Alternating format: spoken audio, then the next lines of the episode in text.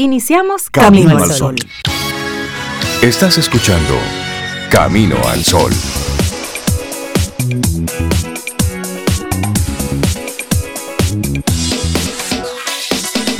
Buenos días, Cintia Ortiz, Sobeida Ramírez y a todos nuestros amigos y amigas Camino al Sol oyentes.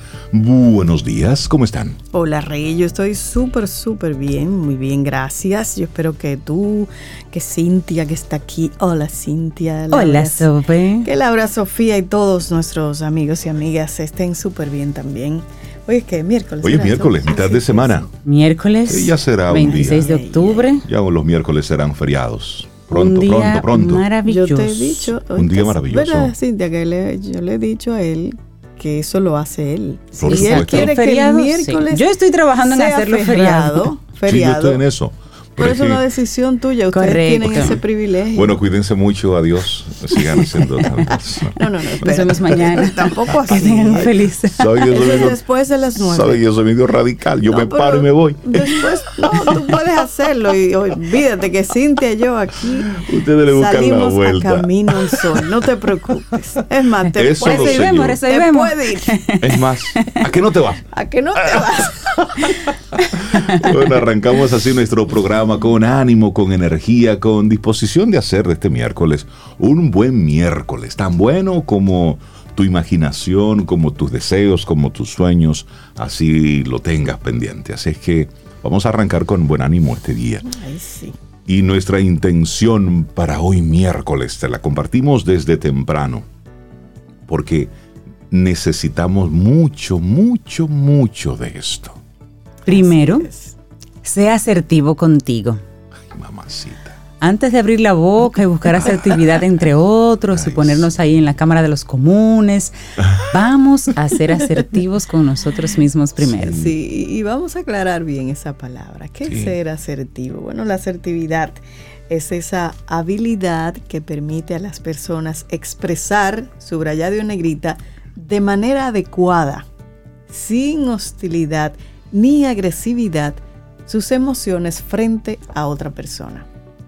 Eso, es ser difícil, a veces, a veces es Ah, difícil. pero eso se cultiva. eso claro, eso se cultiva, se desarrolla. Y ese es el llamado, de hecho. De manera adecuada, sin hostilidad ni agresividad. de forma adecuada, es decir, hablar sobre lo que tienes que hablar, decir lo que tienes que decir, sin maltratar a otro.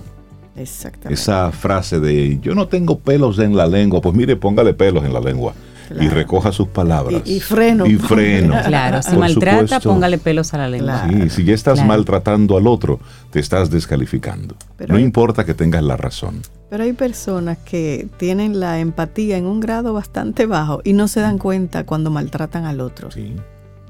Digo yo, espero Sí, que no se den sí. cuenta porque, tú sabes, después no piden ni siquiera excusa, ni perdón, ni, No, es como ni modifican siempre- su comportamiento. Siempre he pensado que ahí hay una cuota de responsabilidad de la persona que está al lado, que sí se da cuenta de la situación. Porque, como si tú no dice dices, nada es cómplice. si no dice nada, permite que eso continúe en el tiempo. Y ese llamado a la atención hace falta. Y también asertivo el otro, al que le están hablando Por de una supuesto. manera no adecuada. Poner límites. poner tus límites. También y de manera adecuada. Me No puedes te decir eso, pero, pero no así. No te lo voy a permitir. Y Porque así rey se comienzan. para y se va. Exacto, así comienzan las cosas. Claro, Claro. estoy de Sí. acuerdo. Claro. Hay momentos en que hay que concluir una conversación y decir, esta conversación no puede continuar. Y no importa con quién sea, Exactamente. no importa con Nos quién calmamos Y y, pones el continuamos. sea. Por ya. supuesto, pero los límites los pones tú. Exacto. Y el respeto inicia por uno mismo. Y la es. asertividad es precisamente eso. Usted puede tener toda la razón del mundo, pero si fallas en la forma de decirlo, automáticamente te estás descalificando. Así es. Porque para hacer valer tu posición, no tienes que hablar más fuerte, no tienes que utilizar palabras altisonantes. No porque tiene que romper nada no a tienes tu que lado. romper nada. Y ustedes dirán, bueno, Rey, sí es muy fácil, pero cuando uno está caliente, bueno, ahí entra la inteligencia emocional. Sí. Y eso se algún- cultiva. Todos en algún momento hemos estado Hemos caliente. roto algo, claro. hemos estado calientes. Por supuesto.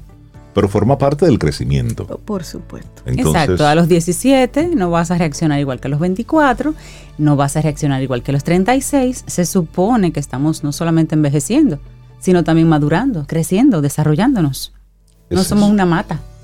De coco. Eh, muy rico el coco, por cierto. El agua de coco y bueno, la muy masita rico. que... Hidrata muy bien. Mira, hoy, de hoy coco. 26 de octubre es el día de la suegra. Ay, Doña Daisy le mando un abrazo. Doña Aurora le mando otro. Ustedes dos tienen suegra. Ay, sí, sí, sí, sí. Sí, buenas suegras. ¿Por qué Sí, tienen sí, sí. como tan mala fama las suegras? Son estigmas. Sí, Doña Daisy es mi segunda mamá. Yo la Claro. quiero mucho, y doña mucho, Aurora y yo somos, pero pana, pana, que yo la adoro. Y la relación que yo tengo con Doña Daisy desde el día uno ha sido una relación espectacular. Siempre bueno. de apoyo, siempre de estar ahí, de estar dispuesta, siempre. Sí, sí, sí, Sí, siempre. sí, sí, sí. Sí, Y que- yo siempre bueno. de mucho respeto y de mucho cariño, de verdad. Pero como dice Rey, es un tema de, de- de estigma. La verdad es que para que hayan problemas se necesitan dos. Si una de las partes no está dispuesta a tener una situación y está de, de acuerdo en el respeto, porque es la mamá de mi esposo, por ejemplo, mi suegra es la mamá de mi esposo. Claro. Y si yo soy feliz con mi, con mi pareja, Y que para toda la vida. Es Claro. por ella, por su, por su, por su apoyo, por su crianza, por de hecho, por traerlo a la vida. Entonces, Claro. es un agradecimiento que yo le tengo a ella. Y la forma en que lo crió, el, el hombre. Y la- y el hombre que me entregó, Que tienes, claro. entregó. Entonces, Claro. yo de verdad no entiendo porque cuando tú decides formalizar una relación, que te cases o no, que vivan juntos, tu suegra ya es parte de tu familia. Es el paquete completo. Claro, y ahí Es está. así. Entonces, yo no entiendo como Tú no esas casas- rencillas, esos, tú sabes, desamores que hay por debajo. No, Eso de ponerte a elegir o tú, o ella o yo, tu mamá o ¿Y yo. qué sé? ¿Cómo O la, o la otra poder? cara, la mamá que siempre encuentra entonces, ¿por qué ella no te cocina como yo? ¿Por Oh, qué ella no te.? ven- no, pero ven, que ella es otra persona. Entonces, cuando entendemos esas diferencias y sabemos que son diferencias porque son personas diferentes, Claro. ahí quedó. Y es bueno entonces así poner esto en, como en la perspectiva de que este 26 de octubre es cuando se celebra el Día de la Suegra y el origen de este día se encuentra en conmemorar a las suegras y todo el esfuerzo que hacen dentro de la unidad familiar para vivir de una manera feliz. La suegra, que es la madre de cada uno de los cónyuges respecto a él mismo, representa entonces un papel importante y notable dentro de un matrimonio y dentro de la familia, sobre todo las madres de los hombres a los que han estado apegados toda la vida. Así lo, así lo definen. Pero hoy es un buen día para darle ese abrazo, esa llamadita a la suegra. Y si tienes algún tipo de, de dificultad y de misunderstanding, ¿eh? esa conversación es buena. Sí, hombre, sí. sí, Además, sí. siempre es bueno ponerse en la posición de cuando usted se une con otra persona, usted está entrando a un círculo familiar y la otra persona también está entrando a un círculo familiar. Entonces, el que entra a ese círculo familiar debe entender las dinámicas y también debe, por supuesto, poner de su parte y ahí sí hay que ser asertivo. Claro. Porque lo que a lo mejor para usted está bien, es posible que en ese nuevo círculo familiar a lo mejor no esté bien visto. Entonces, usted con inteligencia emocional, usted observa y se va comportando en vía de consecuencia. Claro. Claro. Es eso. y, y las madres, padres que son suegros, porque con la suegra, no normalmente con los suegros, los hombres son así como un poco apartados, un poco... Como que fluyen más. No voy a decir, no voy a decir objetivo, porque Pero- esa no es la actitud. La actitud No, es me quito, me quito.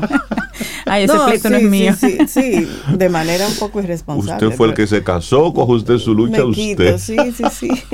Pero muchas madres, eh, suegras, eh, siguen como conectadas con el hijo, la hija, sobre todo con el hijo, porque con la hija, no sé, se dan, es raro, es una relación interesante, porque entonces ya la suegra quiere ver como que sigue siendo su hijo, su niño que está en su, Su casa. principito. Y va y se me, no señora, ya, Yo creo que es momento de dejar el tema hasta ahí. sí, pero Sí, yo a- quisiera la opinión del- de, de los caminos Camino al oyentes. Ay, a mí también me gustaría. Ok, ¿qué sobre piensan? la suegra, ¿Qué piensan sobre eso? ¿Qué, ¿Y qué cuál tal es, con su suegra? Mi experiencia ha sido ¿Cómo mejorar la relación Claro con la sí. Son Oíste, mami, oíste, oíste. Te voy a- Claro te voy a que sí. guardar esto. ah, ah, ah. Los titulares del día en Camino al Sol.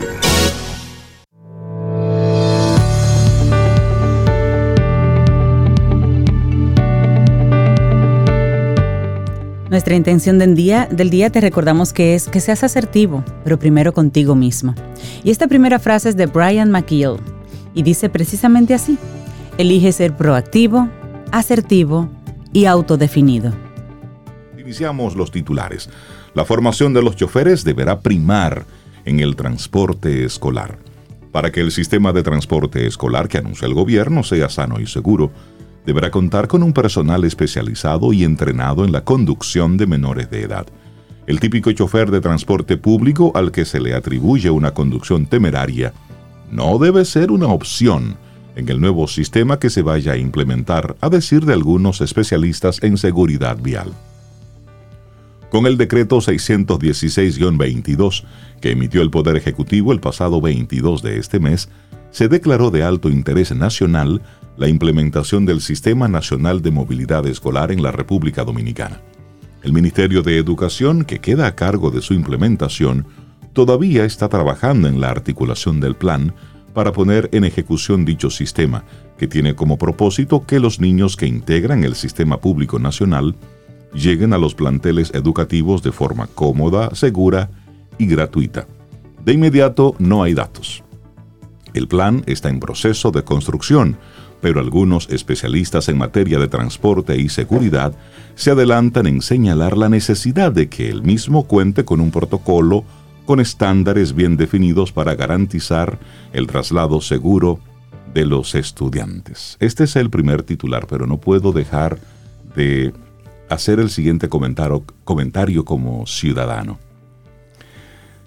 Nos hemos llenado en todos estos gobiernos de estar anunciando planes con bombos y platillos y solamente se quedan en el titular, solo se quedan en el anuncio y hacen lanzamientos sin estar preparados. Entonces yo quiero invitar a todos los ministerios, a todos los que están involucrados en las políticas públicas, a que antes de anunciar algo, se sienten, desarrollen el plan, tengan listo todo lo que va a, a ocurrir, los presupuestos, quién va a ser quién, porque no es gracioso estar anunciando planes de forma alegre y estamos viendo cómo todos los días en nuestro país se anuncian diferentes planes, proyectos, megaproyectos y solamente sabemos el gran monto que costará. Pero en la ejecución se va diluyendo y se va quedando. Y años después nos, nos, enteramos del monto real y de lo que no funcionó. Pero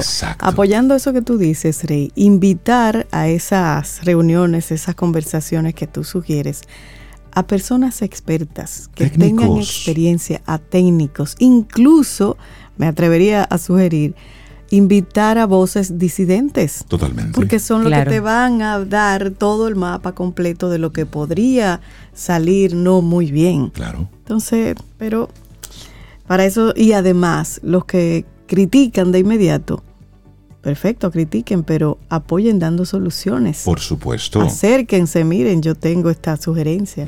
Eso es utopía total, pero bueno, la planteamos porque algún día yo espero que pueda pasar. Pero el que podamos plantear proyectos completos, eso es importante. Miren, aquí está esta solución y lo vamos a hacer así. Claro. Pero bueno. Sigamos con otro titular. Intensificarán las búsquedas de los desaparecidos en República Dominicana.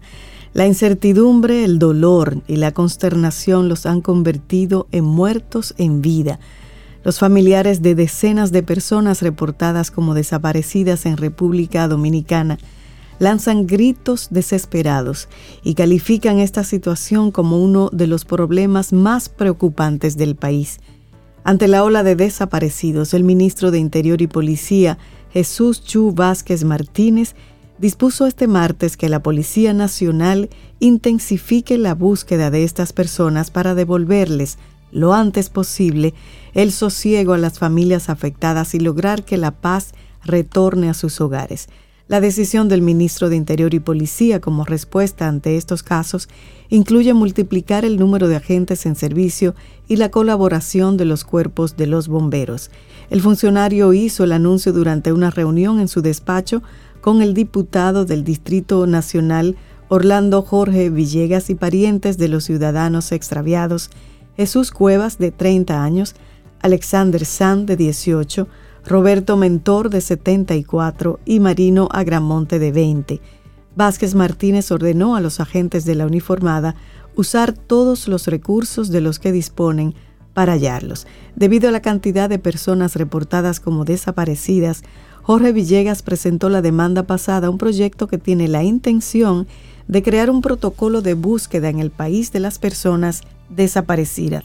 Indicó que actualmente el país no cuenta con un protocolo para estos casos, ya que solo lo tratan por el Departamento de Desaparecidos a cargo de la Dirección Central de Investigación, el DICRIM, de la Policía Nacional, el cual no cuenta con los recursos necesarios. Y por otra parte, el presidente del voluntariado GLBT, Jim Félix Telemín, denunció que de los reportados como desaparecidos en el país, varios pertenecen a la organización, por lo que considera que hay una red que opera en contra de los de esa comunidad.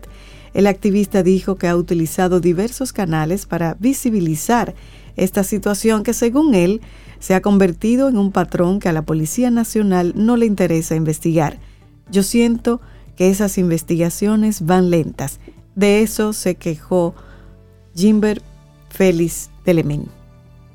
Bueno, si cambiamos de tema y un combo de tres virus está al acecho. Mm. Variantes recombinantes de Omicron y las variantes BQ1.1 y XBB, circulantes actualmente en algunos países, podrían provocar nuevas olas de infección de COVID-19 y generar mayor demanda de atención médica, ya que pueden convivir con otros virus que inciden en la población, como el de la influenza y el sincitial respiratorio. La advertencia la hace el virólogo Robert Paulino, quien explicó que lo más importante no es solo que una variante se superpone a otras, sino el perfil de mutaciones que éstas poseen, su capacidad de evadir la respuesta inmune y de convivir con otros virus que ya están incidiendo en la población, entre los que citó, y repito, los virus de influenza, y el sincitial respiratorio que están presentes en la República Dominicana. Actualmente registramos una alta incidencia de casos de afecciones respiratorias asociados mayormente a los virus A y B de la influencia estacional, lo que está llevando a un incremento de la demanda de atención médica en los establecimientos de la red pública y privada de salud, mientras mantiene vigilancia del dengue, cólera y viruela símica, entre otras enfermedades. Consultado por el listín diario en torno a las nuevas subvariantes vinculadas al virus del COVID-19 que se han identificado en algunos países, pues este especialista explicó que en naciones del norte global, las variantes recombines XBB, la BQ.1.1 y la BA.2.75.2 son nombres subvariantes. Todas son de Omicron y están alimentando el aumento de casos. Nos vamos ahora al plano internacional, los barcos llenos de gas que esperan frente a las costas europeas. Los enormes tanqueros esperan. Decenas de barcos gigantes llenos de gas natural licuado se encuentran frente a las costas de España, de Portugal, del Reino Unido y de otras naciones europeas. Y pese a la gran demanda que hay de este combustible fósil, el cual es enfriado a unos menos 160 grados centígrados para su transporte. Hay tanqueros que tienen días esperando para entregar su preciada carga. Tras invadir Ucrania en febrero pasado, Rusia redujo el suministro de gas a Europa, lo que desencadenó una crisis energética que disparó el precio del gas. Esto provocó el temor a la escasez de energía y a que las facturas de los consumidores se dispararan. Llevan pasando unas cinco o seis semanas, dijo Agustín Prate, vicepresidente de Mercados de Energía y Materias Primas de Kairos, uno de los muchos observadores que han seguido el desarrollo de esta situación. Él y sus colegas rastrean los barcos a través de las señales del sistema de identificación automática que los buques transmiten a los receptores, incluso a los satélites. Los motivos. ¿Por qué los barcos cargados de gas natural están merodeando a Europa? La respuesta mm, es un poco complicada. Fraser Carson, analista de investigación de UT Mackenzie, también ha estado siguiendo la situación y ha contabilizado 268 buques de gas natural en todo el mundo, notablemente por encima de la media anual que es de 241, de los que actualmente están en el mar 51 están en las proximidades de Europa. El experto explicó que los países europeos se lanzaron a comprar gas durante el verano con el objetivo de llenar los tanques de almacenamiento en tierra. El objetivo, garantizar la disponibilidad del combustible para cubrir las necesidades energéticas este invierno. La meta original era tener sus depósitos al 80% de su capacidad para el primero de noviembre. No obstante, esto se ha cumplido e incluso superado mucho antes de lo previsto. Los últimos datos sugieren que el almacenamiento está ahora en casi el 95%. Pero vamos bien. bueno, en el plano internacional también Lula reitera que no se presentará a la reelección de ganar la presidencia en Brasil. El expresidente y candidato del Partido de los Trabajadores PT a las elecciones de Brasil, Luis Ignacio Lula da Silva, insistió este martes que en caso de proclamarse vencedor en la segunda vuelta de los comicios del próximo 30 de octubre, no se presentará a la reelección en 2026. De ser electo, seré presidente por un periodo. Los líderes se hacen trabajando en su compromiso con la población, señaló el mandatario en su perfil oficial de la red social Twitter, cuando apenas restan cuatro días para la celebración de la segunda vuelta de las elecciones.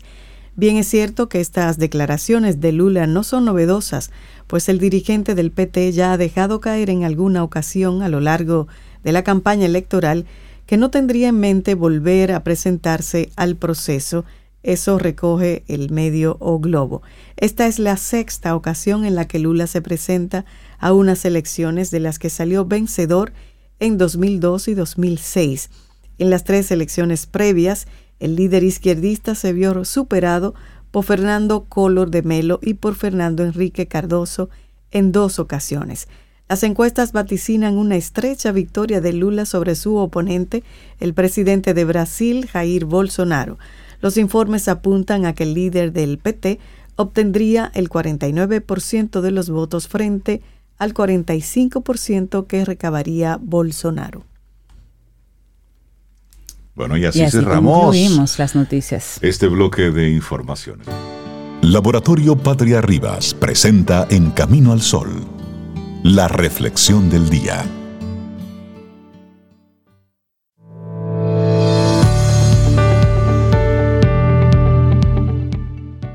Asertividad no es lo que haces, es lo que eres. Shakti Gawain. De inmediato entonces nuestra reflexión para esta mañana en la que queremos invitarte a que le demos una miradita hacia adentro. Entonces hoy vamos a cultivar la amistad con uno mismo. Sí, cultivar la amistad con uno mismo es el mejor camino para alcanzar la satisfacción plena y el equilibrio absoluto en la vida. La amistad con uno mismo es una de las sensaciones más completas del universo, porque simplemente la persona que más te quiere y te protege es tu propia alma, en todas las circunstancias de la vida, sin importar qué es lo que realmente pase, nadie más que tú mismo estará para sobrepasar las problemáticas que se presenten. Pues piénsalo por un instante, no hay nada más a gusto en este mundo que estar con tu amigo.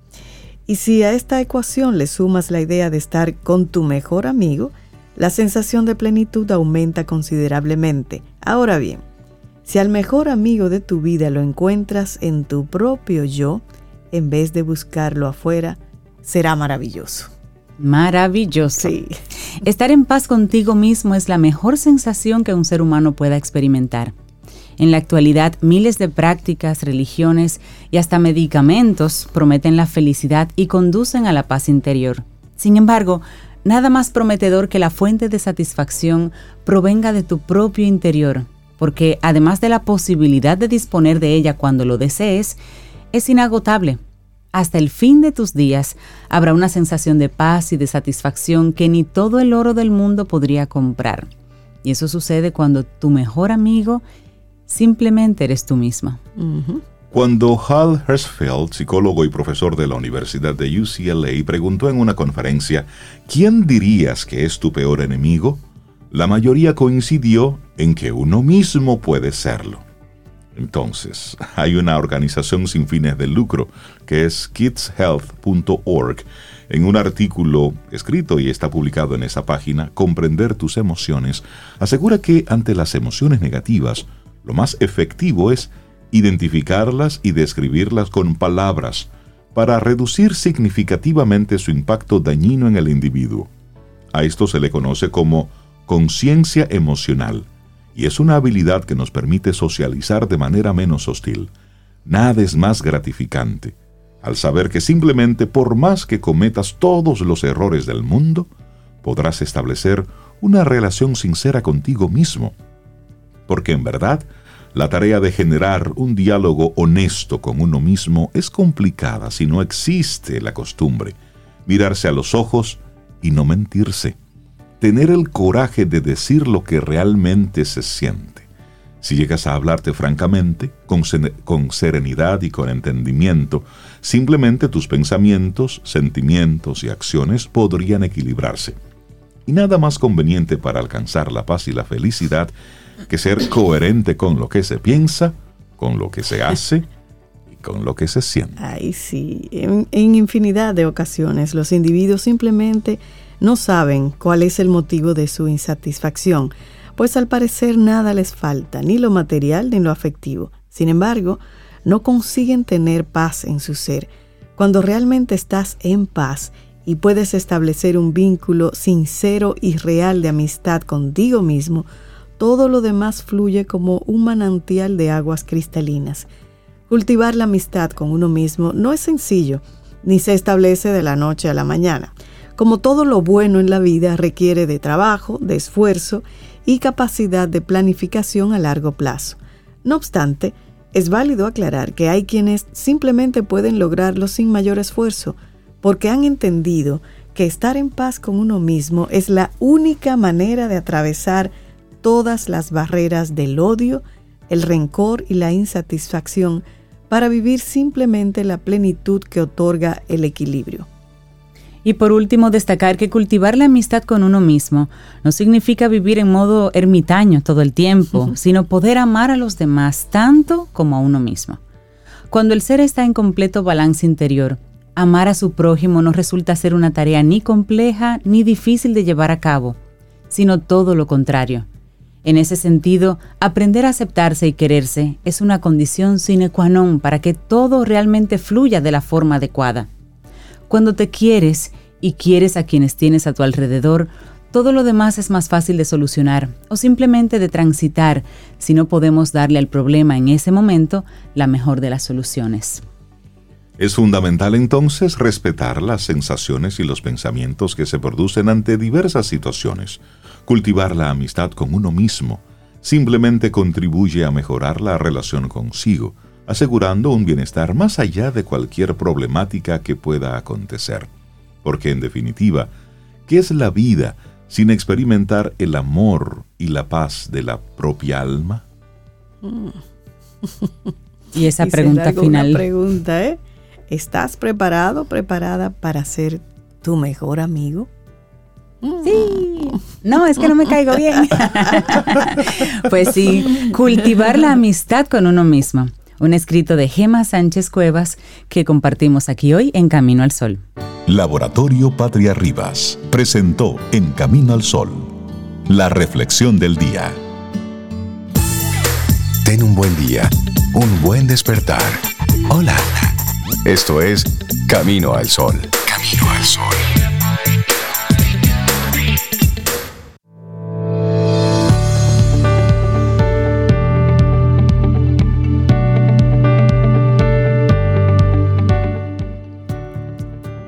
Sea asertivo. Sea asertivo en el habla y en la conducta.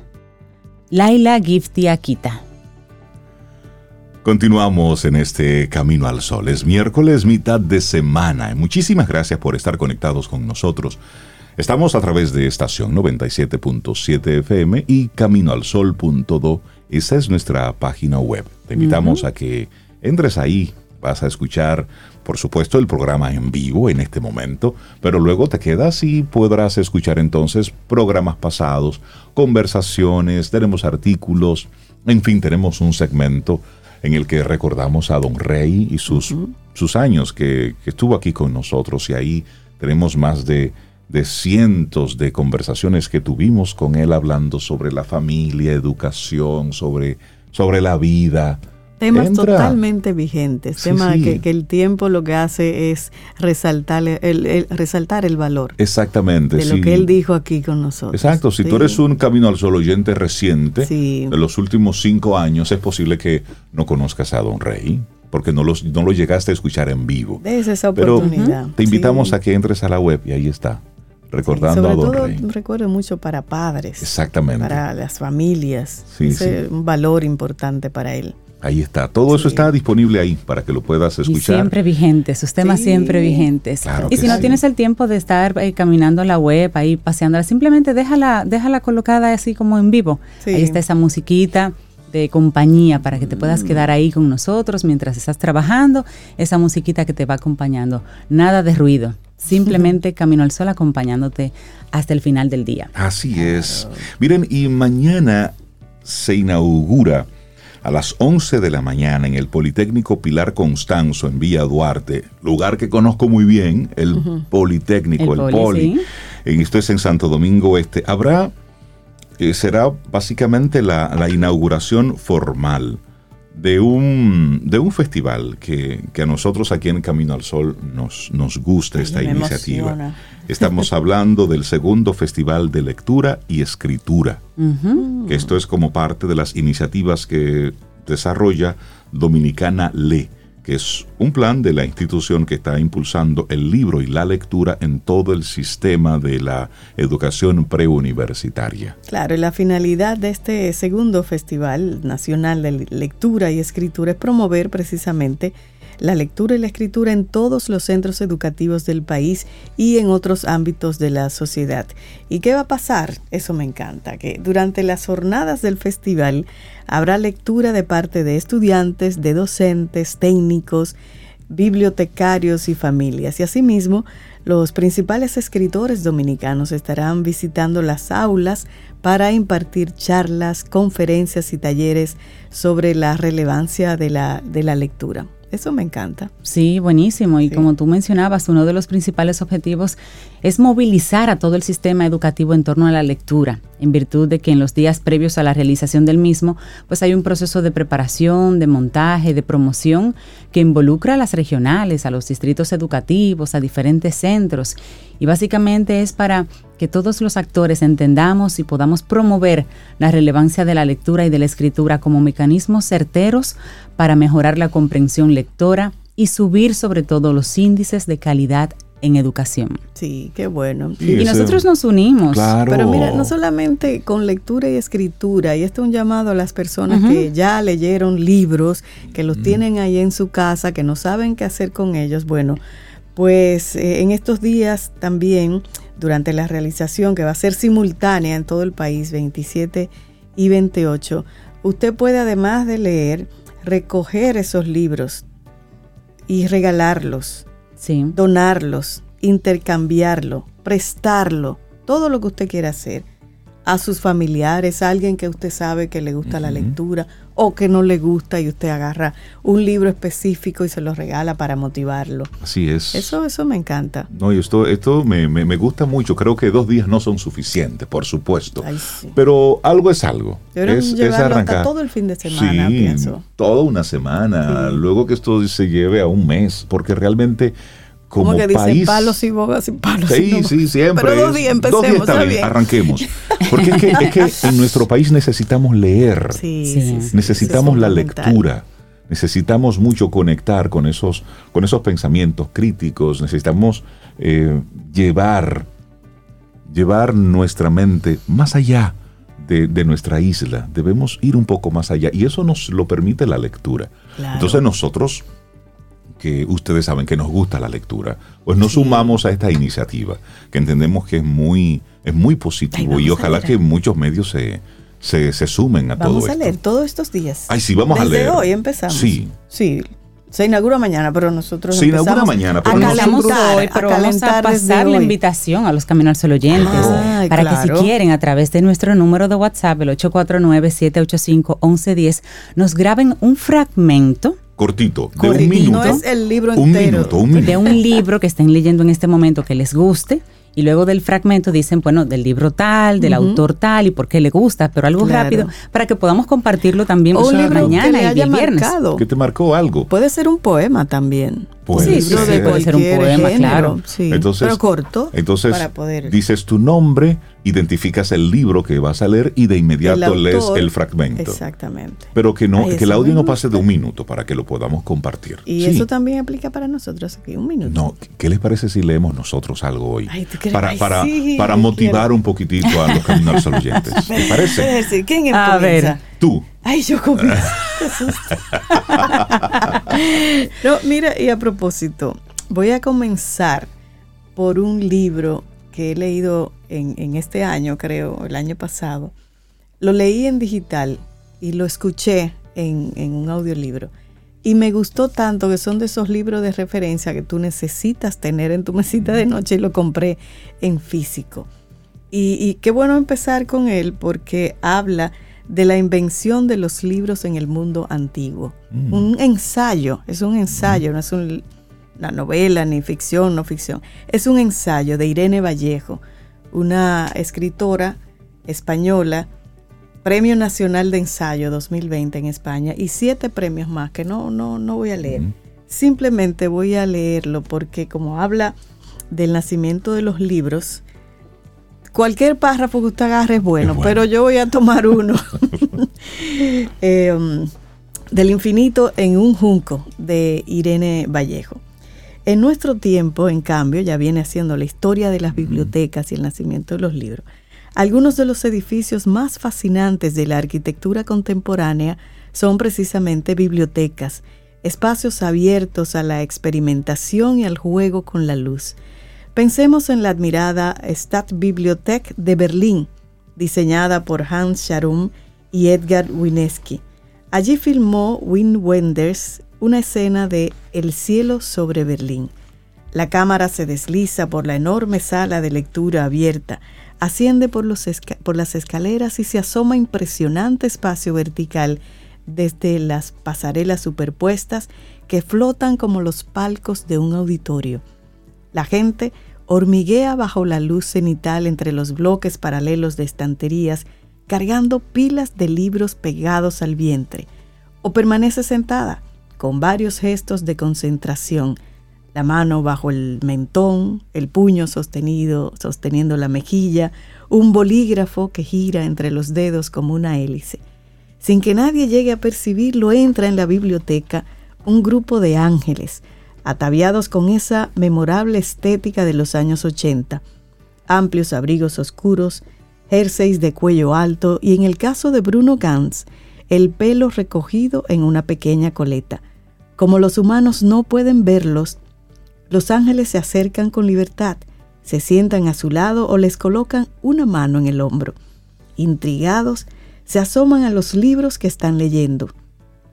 Acarician el lápiz de un estudiante, sopesando el misterio de todas las palabras que salen de ese pequeño objeto.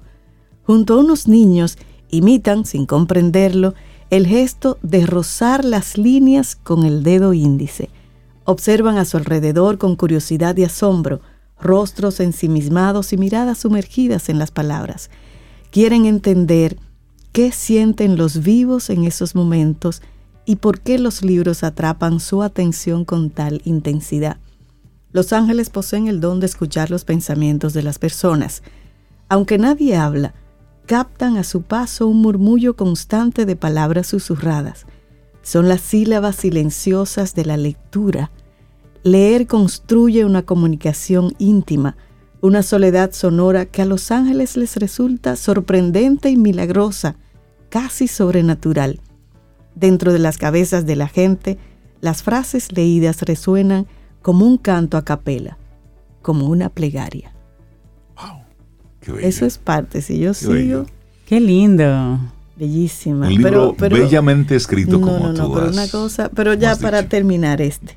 En la antigüedad, cuando los ojos reconocían las letras, la lengua las pronunciaba, el cuerpo seguía el ritmo del texto y el pie golpeaba el suelo como un metrónomo. La escritura se oía. Pocos imaginaban que fuera posible leer de otra manera. Es decir, Ese libro es. verbalizar, y por ahí hablarlo, sigue. decirlo. Qué, Qué poético, qué. No, es un Sí. ensayo, ¿eh? pero bellamente escrito. Así es que lo sugiero para todo el que quiera darse un, un baño así de una escritura hermosísima. El infinito en un junco de Irene Vallejo. Hermoso, hermoso. Gracias por hermoso. compartirlo, Zoe. Sí, sí, sí. Pues yo así rápidamente con, con las instrucciones de nuestra productora, yo agarré rápido algo acá, que leo de vez en cuando. Es, es, un, es un escrito también, se llama Reflexiones de un monje, de, de Pedal Sígueme, es, la, es como una serie de reflexiones y está, escri- está escrito específicamente por un monje de claustro francés. Él se llama Agustín Alticent. Y escribía, bueno, algunas ideas que se le ocurrían entre, entre su vida en el claustro, en esos muros, en, en el pueblo de Poblet, en Francia. Ya fallecido él. Y cortito, les voy a, a tomar una de las... Son, son escritos cortos. Ujú. Lo que él le surgía un día. Un día escribía, otro día no, otro día tres escritos y así. Y este se llama Desconfíen de las tragedias. Y dice así, voy a leer solamente un extracto. Dice, créanme, desconfíen de las tragedias sistemáticamente. No digan nunca, de esa no me levanto, o así no voy a poder vivir, porque de todo nos levantamos, y a la corta o a la larga, llegamos a vivir con las peores cosas. Sospechen siempre de los días negros y de las grandes desgracias. Eso no dura, no existe o es falaz. Todo eso pasa o se atenúa muchísimo con el tiempo. Uno se acostumbra a vivir pacíficamente, incluso amablemente con lo peor. Las tragedias personales son voluntarias y la paz es portátil. La vida no es trágica. Las tragedias pertenecen al teatro. En las tragedias teatrales, Hamlet, por ejemplo, muere hasta el apuntador y peligran incluso los de las primeras butacas. En la vida ni hablar. Shakespeare es admirable. Su capacidad para elevar el más alto rango poético las situaciones, su noble filosofar acerca de los problemas humanos y su profundidad psicológica, todo es grandioso. Y está bien en el teatro, donde cargadas las tintas, las meditaciones filosóficas y morales toman una envergadura literalmente contundente. Shakespeare es fundamental para escrutar las profundidades de los conflictos humanos y la realidad de vivir. Pero en la práctica, de la pequeña gente como usted y como yo, querido lector, no ocurre nada parecido a las escabechinas con que terminan Hamlet y Macbeth. En nuestro caso, cuando se nos viene encima alguna gran pena y decimos, nunca podré olvidar eso, más tarde daremos la razón a Tagore. Se refiere a Rabindranath Ujú, Tagore. Lo que un día fue pena, luego es paz. Así que sí, desconfíen de las tragedias. Son un espejismo. ¿De cuántas amarguras hemos salido ilesos? ¿Cuántas veces hemos dejado atrás, en el olvido, algo que parecía tener que roernos para siempre y ser insuperable? Los trompazos son bivalentes y tienen esa finalidad, que lleguemos a mantenernos flexibles y así irrompibles, nos caiga lo que nos caiga. Qué bien. Son lecturas de esas que una vez concluye todo, lo que sigue era un buen silencio. Ay, sí. Bueno, y yo ¿Tú entonces, yo les voy a compartir una novela que leí en mis, en mis años así de Mozos. adolescencia, primera juventud, y es del escritor checo Milan Kundera. La insoportable Oh, levedad del del Uno de ser. mis libros favoritos. Sí, ese, ese libro yo lo he leído dos o tres veces, en varios Sí, momentos. Sí, sí. Y bueno, le hicieron una película Sí. también. Y voy entonces a leer un, un fragmento, porque en su primera parte es bastante... Comienza a, a navegar un poquitito en, en una serie de preguntas e inicia así. La idea del eterno retorno es misteriosa y con ella Nietzsche dejó perplejos a los demás filósofos. Pensar que alguna vez haya de repetirse todo tal como lo hemos vivido ya, y que incluso esa repetición haya de repetirse hasta el infinito. ¿Qué quiere decir ese mito demencial? El mito del eterno retorno viene a decir per negatio nem, que una vida que desaparece de una vez para siempre, que no retorna, es como una sombra, carece de peso, está muerta de antemano. Y si ha sido borrosa, bella, elevada, ese horror, esa elevación o esa belleza nada significan. No es necesario que los tengamos en cuenta, igual que una guerra entre dos estados africanos en el siglo XIV que no cambió en nada la faz de la tierra, aunque en ella murieran, en medio de indecibles padecimientos, 300.000 negros. ¿Cambia en algo la guerra entre dos estados africanos si se repite incontables veces en un eterno retorno? Cambia, se convierte en un bloque que sobresale y perdura, y su estupidez será irreparable. Si la Revolución Francesa tuviera que repetirse eternamente, la historiografía francesa estaría menos orgullosa de Robespierre. Pero dado que habla de algo que ya no volverá a ocurrir, los años sangrientos se convierten en meras palabras, en teorías, en discusiones, se vuelven más ligeros que una pluma, no dan miedo. Hay una diferencia infinita entre el Robespierre que apareció solo una vez en la historia y un Robespierre que volviera eternamente a cortarle la cabeza a los franceses. Digamos, por tanto, que la idea del eterno retorno significa cierta perspectiva desde la cual las cosas aparecen de un modo distinto a como las conocemos. Aparecen sin las circunstancias atenuantes de su fugacidad. Esta circunstancia atenuante es la que nos impide pronunciar condena alguna. ¿Cómo es posible condenar algo fugaz? El crepúsculo de la desaparición lo baña todo con la magia de la nostalgia, todo, incluida la guillotina. Esta es una, es una novela filosófica. en su primera parte, pues por supuesto, va navegando entre ideas mm, muy conectadas con Nietzsche, este filósofo eh, alemán.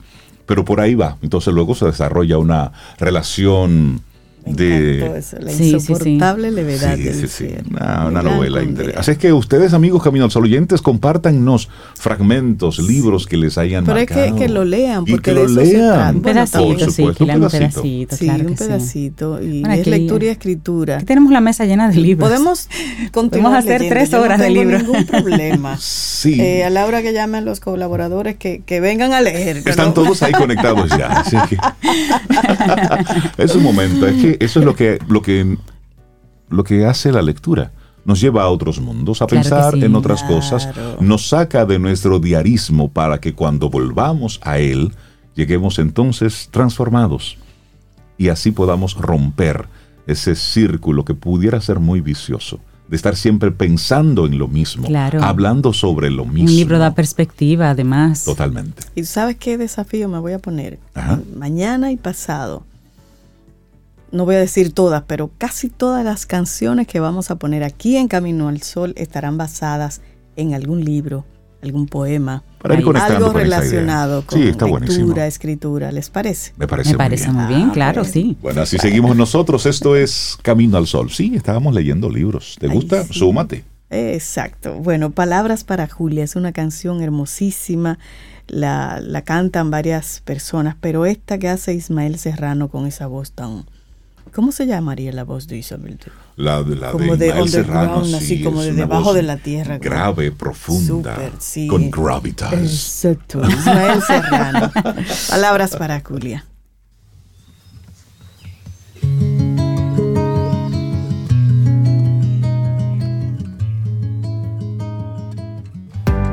Tomémonos un café. Disfrutemos nuestra mañana con Rey, Cintia, Soveida, en camino al sol.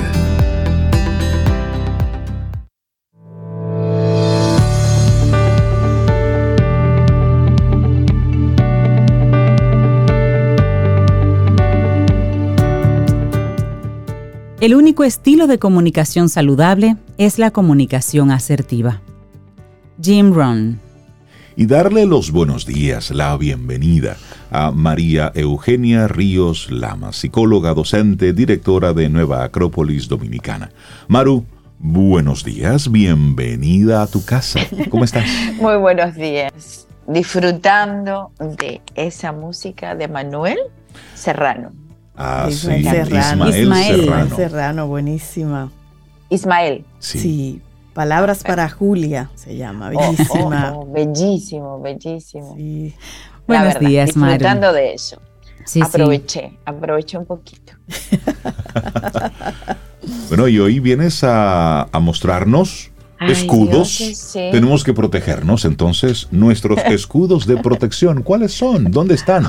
¿Dónde están? tema? Bueno, eso sí, es interesante. ¿Dónde están? Tenemos que protegernos. Hay tantos, tantas agresiones que no voy a empezar por las agresiones, más bien vamos a construir los escudos. Ok, ¿qué es un escudo?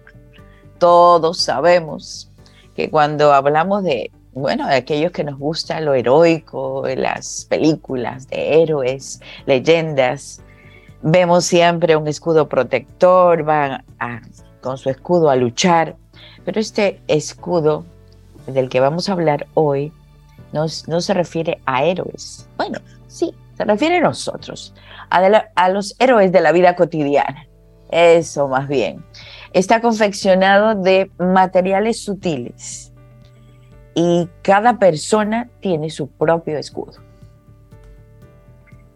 Está, estos, está confeccionado, el material por el que está confeccionado este escudo es, proviene de los vehículos de su expresión, físicos, energéticos, emocionales, psíquicos, mentales y espirituales.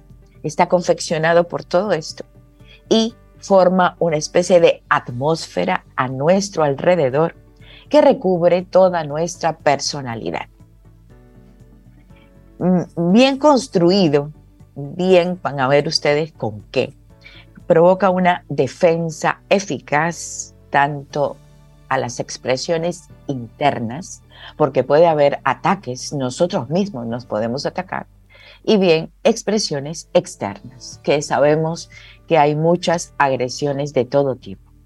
Surge este escudo de nuestras er- energías interiores, nuestros mejores pensamientos, nuestras mejores emociones, lo más sano de nuestras energías, energías renovadas, energías de nuestros actos, actos eficientes, eficaces, virtudes, experiencias, logros, crecimiento, amor, generosidad, capacidad de servicio, fuerza de voluntad, nuestros idealismos, pureza. Ese escudo va a permitir que efectos y pulsaciones negativas no entren a nuestra personalidad, porque es un filtro.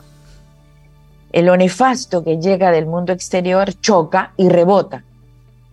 Bueno, y ustedes me van a decir, a ver, María Eugenia, entonces dime, ¿qué- ¿a qué se asemeja este escudo? Esto es como una especie de huevo que recubre todo nuestro cuerpo físico. Si yo extiendo mis manos hacia arriba, hacia los costados y hacia abajo, bien, hasta ahí es la dimensión que alcanza. Nuestro escudo. Sí, mi escudo, Ah, perfectamente. bien, Y claro, El mío me cuando mucho, muy bien, cuando convivimos con alguien, estamos muy cerca de alguien, Ajá. perfectamente claro, ahí se entrelazan los escudos. Sí, el tuyo y El mío mío está es muy junto. con razón, entiendo muchas cosas. Bueno, entiendo muchas cosas. sí. O sea, ese escudo, si él es luminoso, como está construido, de materiales nobles, Ok. es luminoso y permite que esta atmósfera a nuestro alrededor pase lo mejor, de afuera hacia adentro y de adentro hacia afuera. Es un filtro, perfectamente. Y también quiero ayudarles un poquito que la naturaleza nos ha dotado de estos escudos invisibles. Nosotros le llamamos comúnmente a veces aura. El doble etérico está construido de material etérico. Claro, son invisibles. Ya hemos dicho anteriormente qué aportamos nosotros para este escudo, pero también la naturaleza toda nos ha dotado de unos escudos invisibles energéticos, magnéticos, por eso que alguien, no lo conocemos, pero hay una empatía, sentimos una empatía. Alguien también rechazamos porque no sabemos quién es, pero como que esa vibra no, no me llega. Ese doble etérico, esa aura, es la que corresponde a un escudo invisible dotado por la naturaleza de nuestro mundo etérico. Este cuando se rasga, ¿y por qué se rasga estos escudos? Se dañan, se deterioran por los excesos. Exceso de alcohol, exceso de droga, bueno, exceso de todo tipo de adicciones, celos, envidia, eh, ira, rencores, bueno, tantas cosas que son que crean formas mentales muy fuertes que van deteriorando este escudo protector. Si quieren, investiguen sobre la cámara Kirlian, que es como una especie de tomografía. Cuando estamos a tomarnos una tomografía, es una cámara que puede tomar la fotografía de todo nuestro campo magnético llamado electromagnético escudo protector. Este doble etérico aura, vamos a explicarlo, existen tres capas, es como un capuchón. Protege todo nuestro alrededor, todo nuestro alrededor, es una capa. Segunda, desde el plexo solar, nos tocamos las costillitas, hacia arriba es otra segunda capa porque va a proteger todos los órganos vitales. Y la tercera, o sea, quiere decir que esta parte es tan importante que se protege por tres capitas, tres velos de escudo, desde el cuello hacia la cabeza. Entonces, un escudo dos escudos desde el plexo solar y el tercero, que es la parte externa. Y bien, y cambia de colores de acuerdo a los estados. Salud, una salud, una buena salud, un buen equilibrio mental, psíquico, físico. Ese escudo está brillante, con matices muy relucientes, muy brillantes. Entonces, miren ustedes a través de esta cámara podemos tomarnos una fotografía, que claro, una fotografía del mundo sutil, del mundo sutil, del mundo etérico. Yo me tomé una foto de mi dedito nada más porque yo aproveché. Y yo vi unas cosas maravillosas alrededor del dedo, eso parecía una flor, una flor, pero muy interesante, porque claro, ah. es lo que no vemos, es lo que no vemos. Estamos en un, en un concierto eh, con atestados de gente y es lo que no vemos. Estamos en un ascensor llenos de gente y eso es lo que no vemos, pero sentimos. Y podemos tener agresiones, agresiones que impiden que este escudo nos proteja. Muy interesante. ¿Y cómo, ¿Qué cosas pueden ser agresiones ah, también externas? Agresiones. Por ejemplo, fanatismos de todo tipo, son agresiones. Es decir, eh, posiciones radicales. Radicales y, son formas mentales. Si lo encontramos en el día a día y, y frecuentamos con gente que son radicales, esas formas mentales podrían ser. Otras también, formas mentales, envidia, celos. Envidia, no sabemos de dónde nos llega ¿De dónde llega? Bueno, envidia por los negocios, por el dinero, por nuestros, nuestros, nuestra capacidad de pensar, en fin, tantas cosas que hay. Perder horas frente a un televisor, horas y horas en adicción frente a un computador. Em, también todo lo que sea indisciplina, desorden, violencia inútil, agresiones. Estos son agresiones a nuestros escudos protectores. En el mundo psíquico, por ejemplo, también todo lo que es, eh, bueno, erotismo, sensualidad, vivir solamente en esos mundos, en esos mundos rodeados que sabemos que forma parte de la vida. Pero si tenemos un buen escudo, podemos protegernos. A ver, ¿qué otra cosa? ¿Cómo mantenemos ese escudo, em, digamos, alerta, alerta vital, fuerte? Porque a veces, por ejemplo, conocemos qué sé yo, en algún lugar conocemos a una persona y no tenemos ninguna historia con esta persona, sin embargo, tú sientes que te drena o que tu energía cambia acerca de esta persona, Maru. Entonces, ¿qué hacemos en este caso para, para fortalecerla? ¿O simplemente el llamado sería retirarnos? Un llamado sería retirarnos o tener una distancia adecuada. Total, no nos vamos a vincular, involucrar en el asunto porque el escudo se protege ya con lo que has construido en tu vida. Con lo que tú has sido, tu forma de ser, tu actitud, tus valores, tus principios, tu capacidad de pensar, tu capacidad de razonar, tu capacidad de, trabajar correctamente, de una mente sana, un cuerpo sano, una vida sana. O sea, estamos, ya tu escudo está, está, libre. Puede entrar cualquier persona a conversar de cualquier tipo, pero tu escudo está protegido. Me dejo entender ya tú tienes un protocolo. Ahora sí, estar alerta, ojo con las formas adictivas, ojo con los malos hábitos, ojo con los excesos. Nada más. Sí, entonces estoy necesitando una taza de café. Yo puedo tomar un café y disfrutar de un café, pero estoy necesitando varias tazas de café. Ansiedades, angustias, estrés, bueno, todo eso va deteriorando el escudo. Y los excesos. Es decir, todo, lo, que, todo lo que signifique un desbalance. Un todo desbalance, lo que signifique un desequilibrio. Y a veces no nos damos cuenta de esas cosas. No nos damos cuenta. Estamos con alguien que fuma demasiado. También nos afecta. Claro. No nos damos cuenta. Y cuando, y cuando ese, ese desbalance, Maru, viene a propósito de un elemento cultural. Por ejemplo, en mi familia siempre se hace esto, aunque sea algo que desde fuera pudiera verse como algo nocivo, pero dentro de la familia hay una, eh, una forma de asumir eso como algo normal. ¿Qué ocurre en esos casos? En estos casos, acuérdate que eh, he mencionado formas mentales. formas mentales que se generó en la familia y uno dice, ni sé por qué lo hago, pero esto siempre se ha hecho. Entonces, tenemos que romper esa forma mental, porque la forma mental no debe anidarse ni debe cultivarse en nosotros mismos.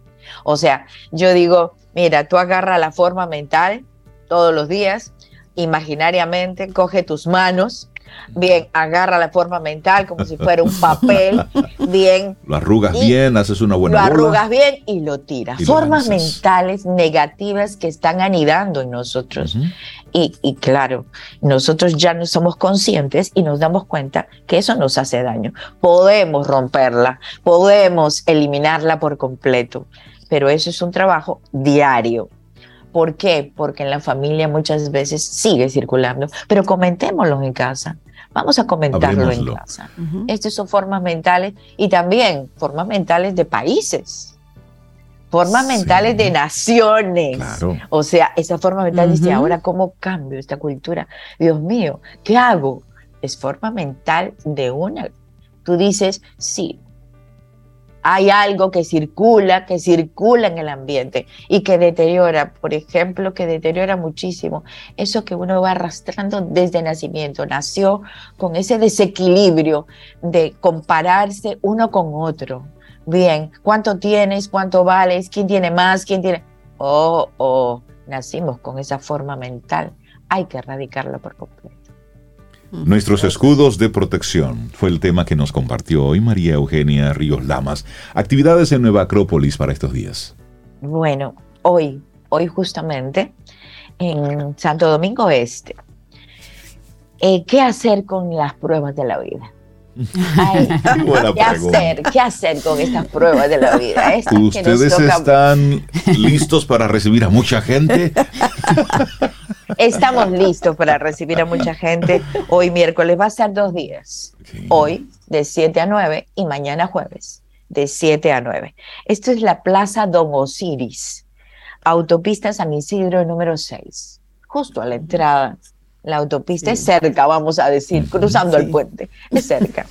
Sí, hoy miércoles y mañana jueves, de 7 a 9, pero puede inscribirse en nuestra página web acropolis.org.do y nuestro WhatsApp 849-352-7054. Buenísimo. Qué bueno que Nueva Acrópolis esté llegando también a la zona oriental. Así es. Esa es una muy buena noticia. Que tengas un excelente día. Gracias por este Muchísimas gracias. Gracias a ustedes. Un gran abrazo. Gracias, María Eugenia. Para iniciar tu día, camino al sol.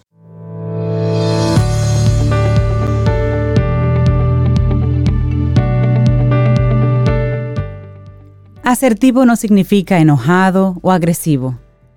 Calma asertivo siempre significa compasivo, pero silenciosamente en control.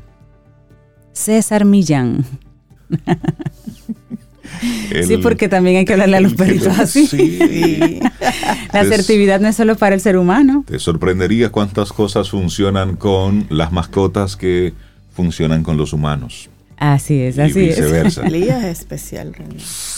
claro, claro. Mira, y nosotros estamos muy contentos porque llega nuestro segmento de los miércoles. Quien pregunta, aprende con nuestros amigos de Escuela Sura. Desde hace varios años tenemos esta conversación los miércoles en el que nosotros, que somos preguntones profesionales, bueno, pues nos aprovechamos de los diferentes expertos que desde Seguro Sura llegan aquí para entonces nosotros cuestionarles sobre diferentes cosas, todo en torno al mundo del seguro, pero también, por supuesto, el día a día. Nos preguntamos porque nos gusta aprender. Así es. Por supuesto. Hoy tenemos la visita de Clarisa Guerrero, y es licenciada en psicología clínica y especialista en intervención en psicoterapia y terapia infanto-juvenil. Así que preparen sus preguntas porque hoy quien pregunta aprende con Escuela Sura, con Clarisa. Comienza ya. Buenos días, Clarisa, ¿cómo estás?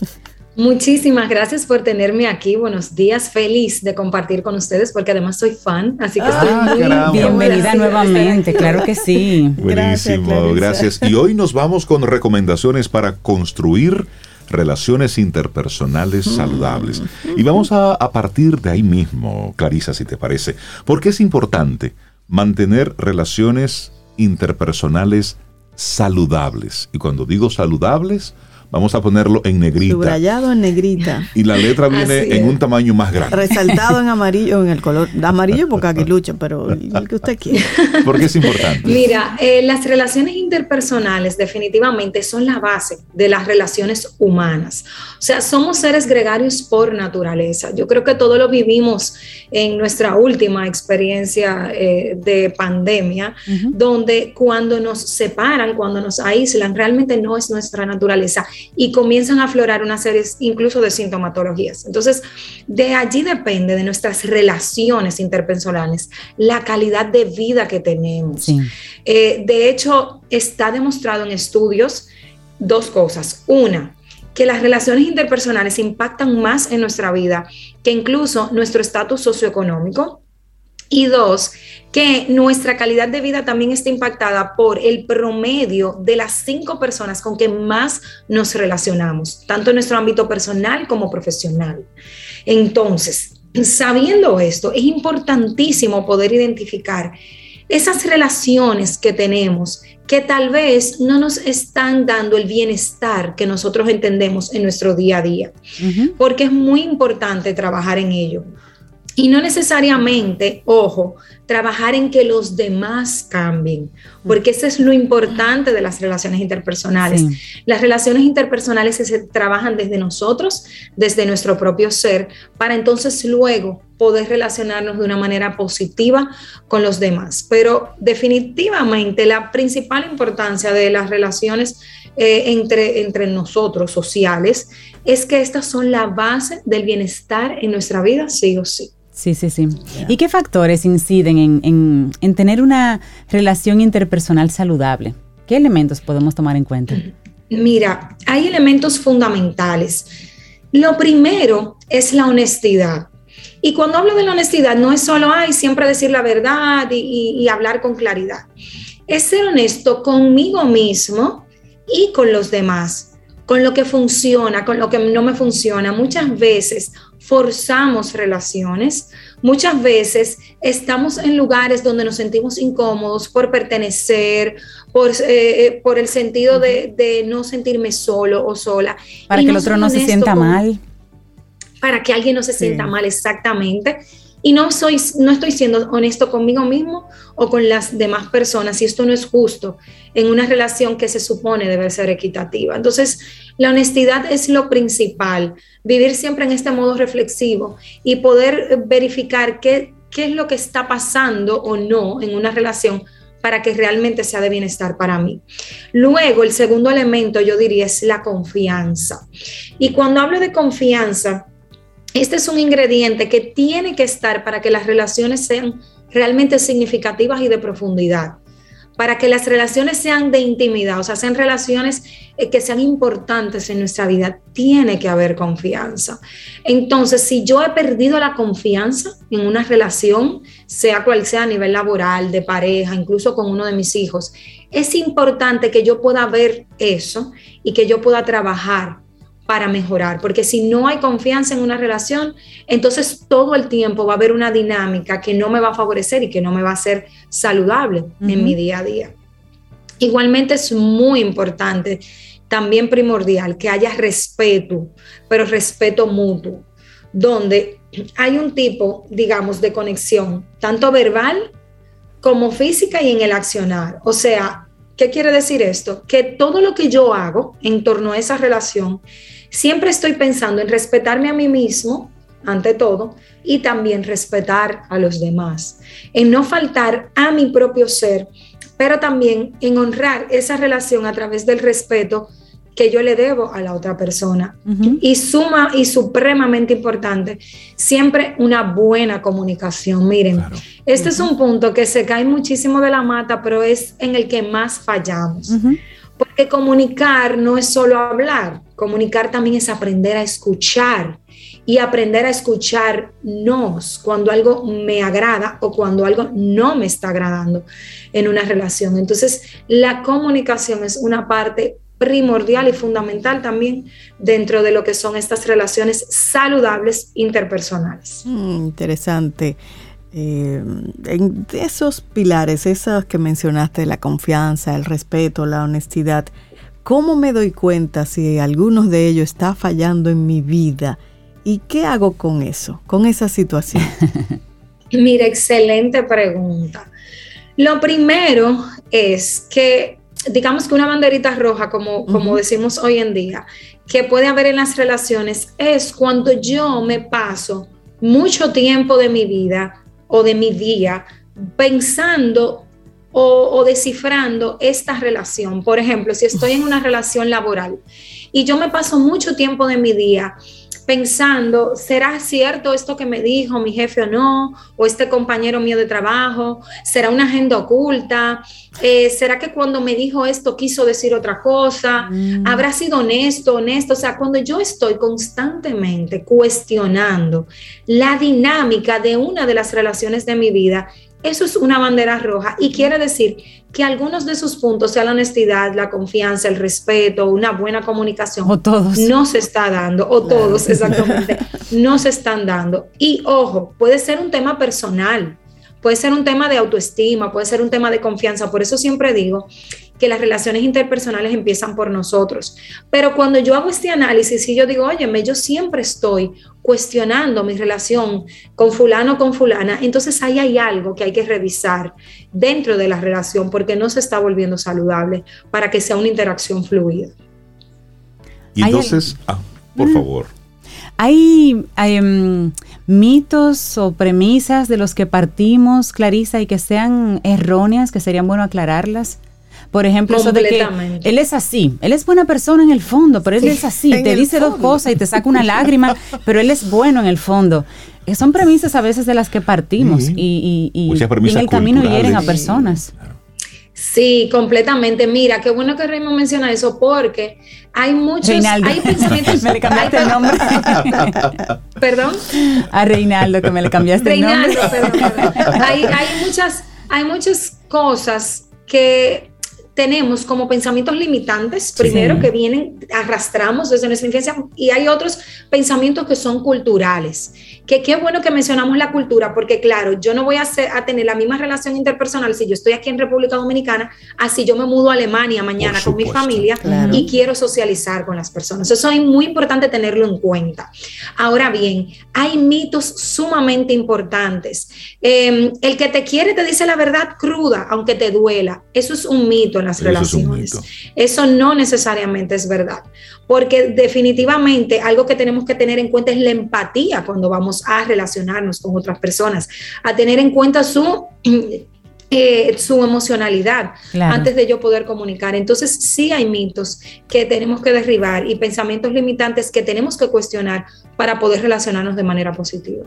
Interesante la conversación que estamos teniendo con la licenciada Clarisa Guerrero, las recomendaciones para construir esas relaciones interpersonales saludables. Finalmente, Clarisa, estamos ante un mundo donde estamos dando por, por sentado que el otro tiene que entender cómo yo me siento. Y estamos siempre esperando que sea el otro el que actúe para que no haya conflictos. Y que me haga feliz. Y, que me haga feliz. Exactamente. Entonces, desde tu experiencia eh, y desde tu expertise, esas recomendaciones finales para esos amigos y amigas Camino al Sol oyentes que conectan con nosotros. Claro que sí, mira, hay tres premisas importantísimas y básicas para mantener una relación interpersonal clara y saludable. Primero, que tú lo mencionaste, no suponer. O sea, no suponer en las relaciones. Si tenemos los elementos que comentamos anteriormente, la confianza, la comunicación, está bien preguntar, mira, cuando tú me dijiste esto, ¿realmente me quisiste decir esto? ¿Cómo te sentiste? O sea, preguntar, hablar, abrir la comunicación. Segundo punto súper básico es comunicar desde la empatía. ¿Qué quiere decir esto? Que yo para comunicar voy a tener en cuenta la emocionalidad de la otra persona. Si yo estoy en un ambiente laboral y siento que hay un compañero que tal vez no está dando la milla extra o que no está eh, a la par con nosotros, en lugar de yo estar de pasivo agresivo, eh, diciendo comentarios por los pasillos o diciendo que fulano no hace su trabajo, puedo sentarme y tener una comunicación y decirle, mira, yo siento que no estamos trabajando en equipo, ¿qué podemos hacer? Inclúyete en esa conversación para que sea más empática y amigable. Y por último, escuchar con comprensión. Y eso es escuchar entre líneas. A veces decimos leer entre líneas, pero también tenemos que aprender a escuchar entre líneas. Si hoy viene una persona y, realmente tiene mucha ira y mucho enojo y me habla muy fuerte, yo tengo que ver cuál es la emoción que hay detrás de eso. Y ojo, ciertamente esta persona tiene que aprender a controlar sus emociones, pero no es lo mismo si yo le respondo de una manera reactiva a que si yo trato de comprender y le respondo con emocionalidad porque a partir de allí va a haber una pauta en la relación donde ya esta persona sabe que no tiene que usar caretas conmigo, que puede simplemente hablarme desde su ser y que nos vamos a comprender. Excelente. Clarisa Guerrero, psicóloga clínica, especialista en intervención en psicoterapia y terapia infanto-juvenil, fue nuestra profe hoy en Quien Pregunta Aprende en este segmento maravilloso que tenemos con nuestros amigos de Seguros Sura. Muchísimas gracias y siempre bienvenida aquí a Camino al Sol. A ustedes, muchas gracias por tenerme. Para iniciar tu día, Camino al Sol.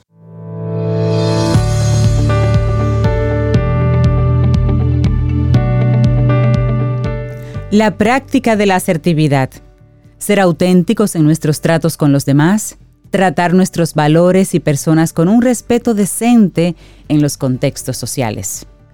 Nathaniel Brandon Seguimos avanzando en este camino al sol y recibiendo gente chévere para hablar del Festival de Plantas y Flores que se estará llevando a cabo del 28 al 30 de octubre. Eso es buen ya. paseo. Qué buen paseo.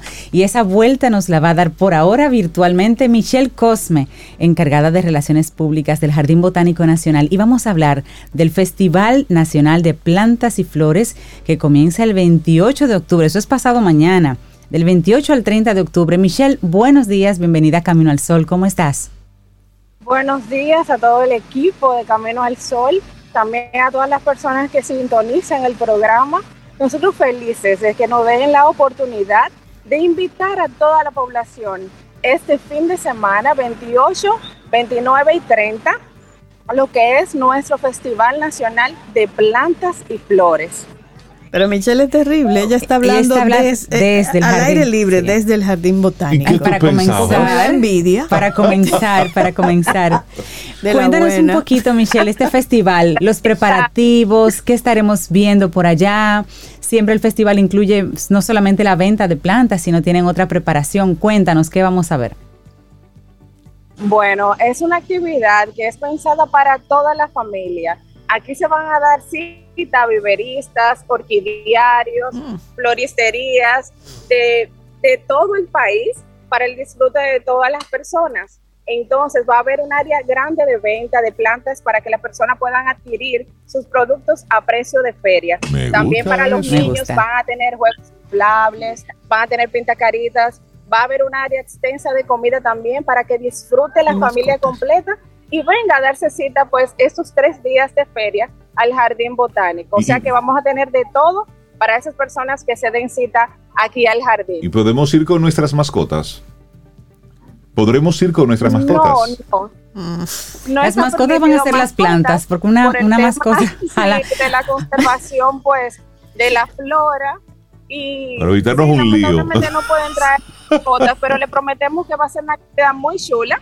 Va a haber una parte educativa también, que eso es totalmente gratuito para que las personas aprendan a cuidar las plantas, porque a veces decimos, ay, yo tengo un cactus porque no sé cuidar mi planta. Pero aquí habrá técnicos y especialistas que van a orientar a esas personas con cursos totalmente gratis para que sí podamos tener nuestras plantitas bonitas en casa. Ah, buenísimo. ¿Y dónde me puedo enterar de todos esos talleres, de cursos que habrá del 28 al 30 de octubre? ¿A partir de qué hora será este festival? Sí, nosotros tenemos en nuestras redes sociales toda la agenda de lo que va a ser el festival. Entonces deben de ingresar a nuestro Instagram, arroba Jardín Botánico RD, igual así en Facebook, en Twitter, y ahí van a ver el itinerario completo de los cursos y talleres, también toda la promoción del festival. Pero nosotros les sugerimos que no se pierdan la actividad, que tiene dos años sin hacerse por motivo de la pandemia, pero que ahora arrancamos con muchísima fuerza y estamos preparándola con mucho cariño para que toda la persona pues se den cita ese fin de semana. Mire, tendremos árboles frutales, las personas que andan buscando así como lo, de limón, la plantita de no sé qué, sí. Siento tu intención, de todo, de todo. Como es una actividad de sala de la Navidad, usted sabe que una de las preferidas son las flores de Pascua, los pinitos de limón y las que nunca se quedan son las orquídeas. Mm. Aquí va a haber de todo, señores. Así que vengan para acá. Para ir con una camioneta de reversa. Esas son actividades a las que se va hasta sin dinero, porque usted entra al festival y solamente caminar entre las plantas y las, usted sale renovado. pero vaya con dinero y compre. Vaya y compre, esa es la idea. Y por ese juiciocito. Nos sirve de terapia porque aparte de que usted viene, disfruta de la feria, puede accesar a todos los lugares del jardín botánico. Puede montarse en el trencito, caminar, por todos eh, los senderos que tenemos aquí. Eso es terapéutico, señores. Uno bota el estrés. Es el, gran pulmón de Santo Domingo. Invita a eso, como a, estar feliz, en calma, con tanta prisa que vivimos eh, diariamente, pues venga para acá y bote el estrés. Claro, hay que bajar las revoluciones, Michelle. Así que allá nos vemos viernes, sábado o domingo, pero nos vemos. Así que lo esperamos con muchísimo cariño por acá. Gracias por el espacio, de verdad que sí lo valoramos mucho y nada, esa actividad es para toda la población, para que se decita. Tanto eh, personas adultas como niños pueden disfrutar de igual manera. Bueno, pues allá estaremos del 28 al 30 de octubre, allá en el Jardín Botánico Nacional, el Festival de Plantas y Flores. eso es hermoso. En una camioneta, vamos. A su edición número 16. Buenísimo. Muchísimas gracias, Michelle. Hacemos una pausa y retornamos ya con la parte final de Camino al Sol. Ten un buen día un buen despertar. Hola. Esto es Camino al Sol. Camino al Sol.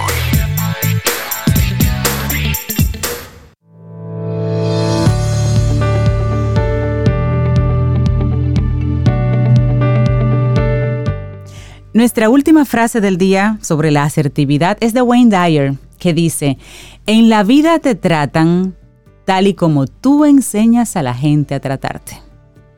Ni más ni menos. Dicho esto, hasta mañana, señores. Si el universo sigue conspirando, si usted quiere y nosotros estamos aquí, tendremos entonces un nuevo Camino al Sol. Y esperamos que hayas disfrutado del contenido del día de hoy. Recuerda nuestras vías para mantenernos en contacto. Hola arroba caminoalsol.do. Visita nuestra web y amplía más de nuestro contenido. Caminoalsol.do. Hasta, una, próxima, edición. Y pásala bien.